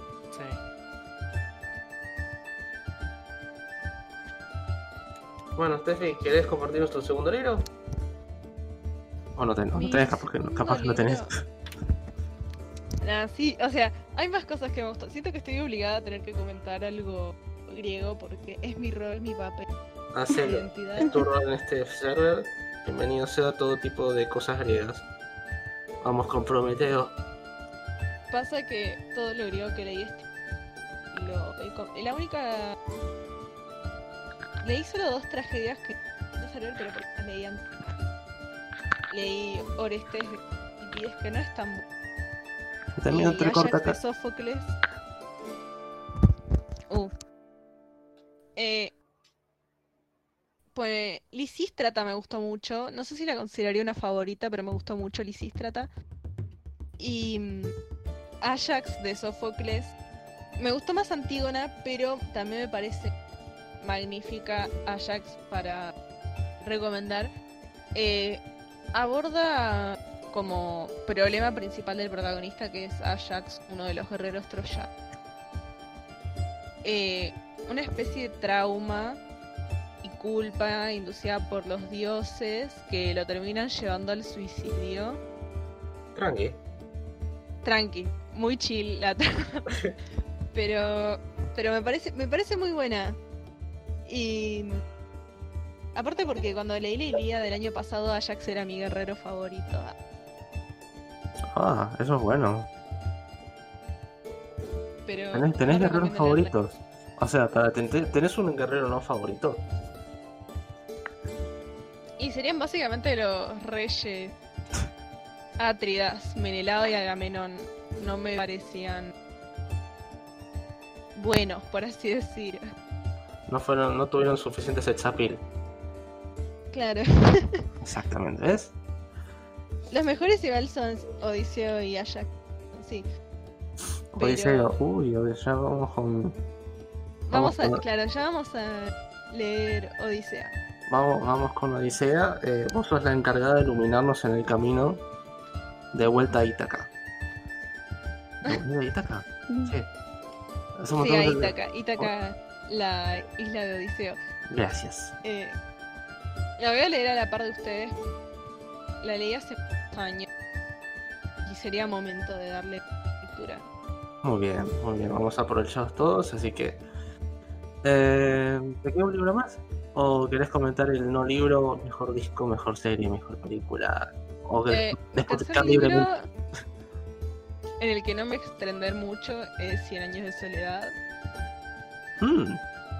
¿Qué vas a contar? Principalmente porque es un libro muy largo, entonces hay muchas cosas. Para, para mí es muy largo. Capaz sí, capaz que no son Estuve- podcast. Es 500 páginas, pero para mí fue largo. Estuve como tres meses leyéndolo. Y. mm, Nada, creo, simplemente creo que es una historia hermosa. Que todo el mundo debería leer y experimentar y viajar a Macondo y conocer a toda la familia de los Buendía y sus relaciones incestuosas. Y no se relacione con sus primas, por favor. Nada más eso pedimos. Claro. Obviamente no tomen los modismos de la familia Buendía, pero es muy interesante meterse en ese universo. Eh, eso es lo que tengo para decir, más que nada porque se me borraron ya muchas de las opiniones que tenía. Me quedó una sensación de felicidad. Dice que si algún día me pinta volverlo a leer, voy a sentirla otra vez. Encima creo que va a salir una serie. Sí, una adaptación que están arreglando hace dos años, un año por ahí. aprovecharon que Gabriel García murió. Y Es que hay que aprovechar. Seguramente los, los derechos debe tener algún familiar por ahí. Y bueno, la plata. tienen los hijos. De algo tienen que comer, ¿viste? Claro, pasa que Gabriel García Márquez en vida se manifestó muy en contra de adoptar 100 años de soledad. Recuerdo la nota, lo leí. me- no, no pude hacer más que reírme, pobre. Como, no. Todos esperan a a que deje de respirar. Se está retorciendo en la tumba, pobre. Ya está. Ya está. Está, está en mejor plano. Está. Está, está, está leyendo obras hasta en la, en la eternidad. En, en el éter. O en algún lugar donde Sí. esté. Si está, eh, si está en el reino de Hades, como creían los griegos, Mm. eh, espero que esté en el campo como en el campo de liceo como un fantasma feliz. Se lo merece. Sí, sí. La verdad, sí. Y a ver, tenemos. ¿Tenés otro, otra cosa más para comentar? Para sonastrar. que ¿Querés un minuto de fama? ¿Querés tirarle mierda a un libro? Tenés todo el permiso del mundo. eh, acá no hay, no hay censura. Mm. El peor libro que leí es la precuela horrenda de los Juegos del Hambre, Oh. Balada de pájaros, cantores y serpientes. Oh, Es horrible. ¿Por qué? Fue, fue un buddy acá, justo cuando me metí al server. Em, la verdad, lo más fuerte que tengo para decir es que todas las relaciones con la saga original de los Juegos del Hambre son forzadísimas. Vos te das cuenta de que es como que la mina dijo, sí, sí, acá voy a hacer que estén cantando la canción que cantaba Katniss. Soy tan inteligente. Y los personajes eran básicamente de cartón. Y eh, se notaba que quería ser medio original con los nombres y tenía muchos nombres robados de la mitología. Yo me di cuenta de eso. Muchos nombres robados. Yo me Eh, di cuenta de eso. mina- Lo sé. Había una mina llamada Lisístrata y otra Aracne y una Perséfone. Era una referencia, ¿entendés? Para gente culta. Muy forzado. Eh, Y ah, eso, es, es muy mala. No puedo creer que estuvo nominada a los mejores libros del año con Goodreads. ah, ¿Estuvo nominado en los mejores libros? Sí. Sí, está nominado, es un horror. Ah, ok. Bueno, pero en Goodreads. popularidad todos los Nobel de literatura, chicos, es lo que hay. Igual yo comprobé que la gente de Goodreads tiene mal gusto. Ese También. mercado, ese mercado. Está Coelho, Coelho A veces por las puntuaciones vos, vos decís la gente de Goodreads es bastante... Deja mucho no que desear. si... Claro, porque claro, a vos te reencantó un libro y vas a ver la puntuación de Goodreads y estás Eh. como... No lo entendieron. No, eh, esta obra de teatro que leí hace poco, El Burlador de Sevilla, tiene creo que un 3, rozando el 3 en Goodreads.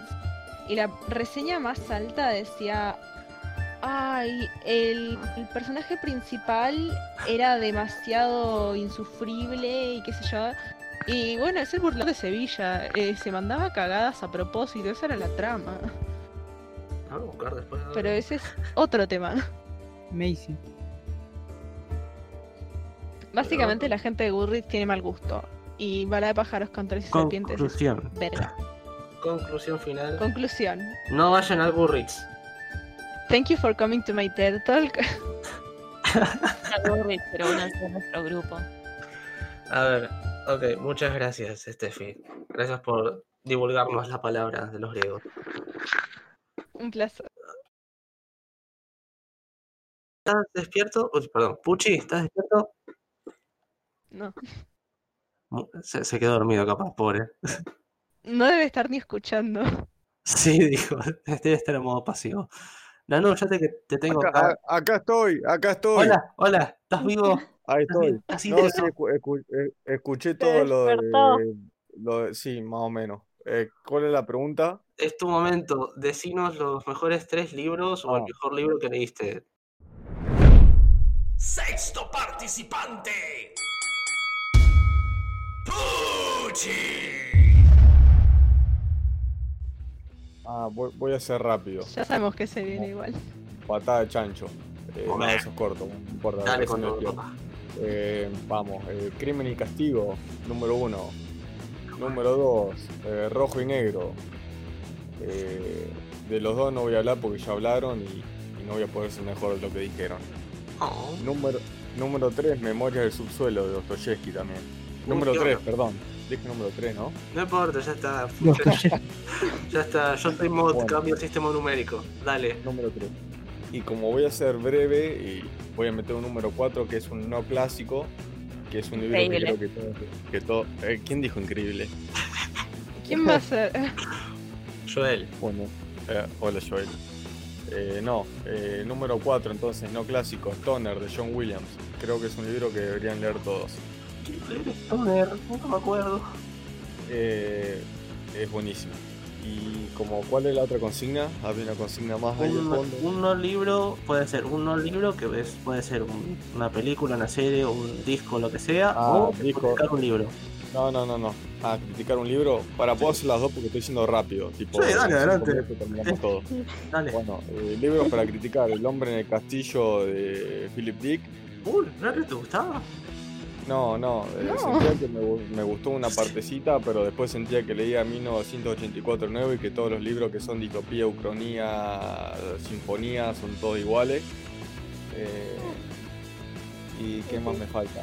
Eh, ah, y La Conjura de los Necios de Kennedy Toole, que le puse tres, tres estrellas porque me hizo reír el, el negro Jones.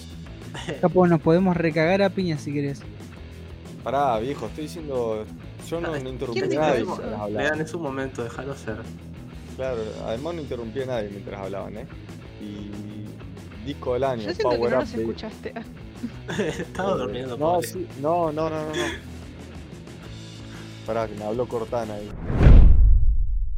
Volvé al grupo pedazo de mamerto que te venís a hacer la gran Tolstoy. En el transcurso de este pequeño aviso hemos filtrado tus datos personales para romper la puerta de tu casa. Con amor. No. Algo los escucho igual. Y, y disco del año, Power Up DCC, por, por todo Power que- Up, lindo disco. A mí me gustó. Pará, por- pará porque Cortana me está buscando algo y yo estoy en la pieza y no sé qué está googleando. Cortana te segundo. está acosando por un instante. Respecto de las distopías, eh, Sos un boludo. con Pucci creo que podemos estar de acuerdo que el Ah. 84 es malo. How dare you. Eh, esto es interesante. A ver, Steffi, mientras. Mil- 1984, sí, yo concuerdo, que es un libro totalmente plano y que lo único que vale la pena son los últimos dos capítulos, o, o los anteriores a los últimos dos, algo así. O sea, Es un mundo interesante, pero sobrevalorado. recontra mil sobrevalorado.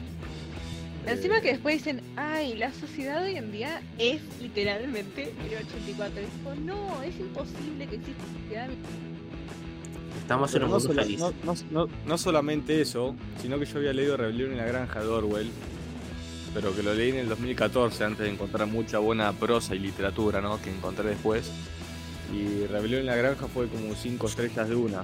Y cuando fui a leer 1984 me acordaba de la puntuación que le había puesto a Rebelión y esperaba algo escrito hermosamente y era duro como una lija leer eso. Tipo, era O cuántas sea, es dinámico faltan? de leer, no voy a decir que no. Se lee No, fácil, no es, no pero. es- no es dinámico, no es dinámico. Yo las últimas 100 hojas las pasé como Excepto- diciendo, tengo, tengo que terminarlo para decir que leí este libro. Sí. Pasa que para mí era más insufrible leer en el medio en las partes que había como libro de, de, de El, Trotsky el libro de ese universo. Sí. sí, sí, sí, el libro dentro del libro, horrendo. No, Horrible. nada. Lo, lo sentí pesado como boca en brazos, pero bueno, lo terminé. Y puedo decir que no me Y gusta. puedo decir que, lo- y puedo decir que lo ter- No, qué sé yo, yo mira, yo me hice el sistema de puntuación de Goodreads es 3 estrellas, eh, bueno, lo leí, no fue tan terrible, pero ni fu ni fa, dos estrellas ya tienen que ser horrible. O sea, y una estrella no le puse ni a Katzenbach, ni a Grisham, o sea, no sé cuándo lo voy a usar. Pero... Cuando leas bueno, un romance. cuando lea un romance. No, eso no los pongo en Goodreads igual, Nunca ya aviso. Que nadie se entere. Que nadie se entere. Che, Si- mirá, si Puchi lee un romance, yo también me uno. Vamos a hacer un buddy romance. Bien pedo. Dale. Ah. Me, gust- me Para- gustaría ver comentas de un romance, en serio. Yo ella leyó uno. De a poquito. No, no, no. Yo si, si algún día, si algún día, si algún día leo algo así nadie se va a enterar, tipo no, no va a aparecer en Gurri, no va a aparecer en mi vida pública, lo voy a negar a donde vaya. Tipo no, no. Lucho Alanda y yo te recomendamos un romance lindo, no te preocupes. Yo voy a leer romances. Voy a- voy a Leí leer- un romance lindo, se llama Cumbres Borrascosas. Es una. Hermoso. Bueno, no, esperen, que quiero terminar así. Una historia de amor. Una historia de amor sana. por Historia de amor, orgu- orgullo y prejuicio. También leí. Tremendo orgullo y prejuicio, Que obviamente. Darcy, Darcy es mi ejemplo de hombre en la vida. O sea, me, me falta ser morocho, elegante y británico, pero es mi modelo a seguir. Vos también vas a ir a visitar a una mina y no le vas a decir nada durante media hora y después vas a correr cuando llega la gente de la casa. Sí, o sea, me sentí muy identificado con eso. Pero más, más allá, o sea, Darcy es un ejemplo de vida para todos los hombres, me imagino. Bueno, nadie importa. Y disco del año, Power Up. Así que ya Bueno. con eso y- Power Up o mueran, básicamente. Sí, básicamente. Además lo escuché con mi hermano, que era que me sacaba a dar vuelta en el auto cuando tenía 6 años y me ponía tifa perlipa al palo y yo me sentía en la cima del mundo. Y es buenísimo eso. Y, bueno, Pero y ahora cuando, un lindo momento, che. cuando salió este disco lo escuchamos con mi hermano juntos en la ruta y fue como volver a tener 6 años, Mm. pero siendo más grande y diciendo muchas veces la puta que lo parió, la puta que lo parió no puede ser tan buena. ¿Ves, ves que puede ser tierno, boludo? No, Sí. Ya se fue. chao. No lo dije yo, que conste que no lo dije yo. Odio que me digan que soy tierno, boludo. No hay nada peor para una persona que le digan que ser tierno. Sí, es como, es como el, el- es la invitación a frienzonarte, básicamente, pero es una observación nomás. Sí, Lucho, vos no me frenzonees, boludo. Ya está, es tarde. Mi corazón ya le Puta. pertenece a otra mujer, Puta madre. ¿viste? Sí, sí, sí. sí. Bueno. eh, ahí terminó mi minuto de fama. Hasta Bueno, luego. Muchas gracias, Puchi. Siga durmiendo. No, gracias a vos. Eh, bueno, eh, ¿cómo hacemos? Estoy entre Nanu, Joel o Seba. Se va a Ahora hablar. me voy a dormir porque mañana tengo que preparar el desayuno temprano. ¿Querés decirlo ahora todo junto o lo dejamos para otro día? Porque vamos a hacer una segunda sesión, no te das drama. Les digo ahora todo junto y a lo sumo en la segunda sesión puedo meter más libros. Ay, dale. Leí muchos libros, Lucho, es difícil elegir tres. Yo sé, lo sé. Elegí Rebel. Ah, ¿Qué pasó? Eh, ¿Hola? ¿Hola? ¿Qué pasó? ¿Señor? Sí, ¿qué pasó? Tan agitado? Ay, señor, lo que pasó es que se, se cagó la grabadora. Se arruinó la grabadora. Sí, se cagó la grabadora. Supongo que ahora me queda solo dar un mensaje de fin de año. No.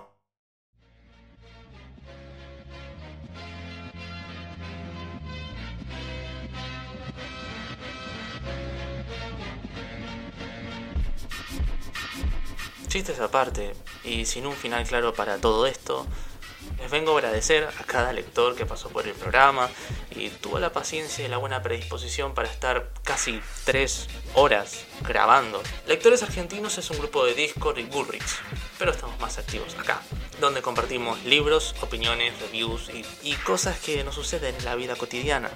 Si desean participar y formar parte de todo esto, tienen el link en la descripción. Eh, espero de verdad que tengan un mejor 2021.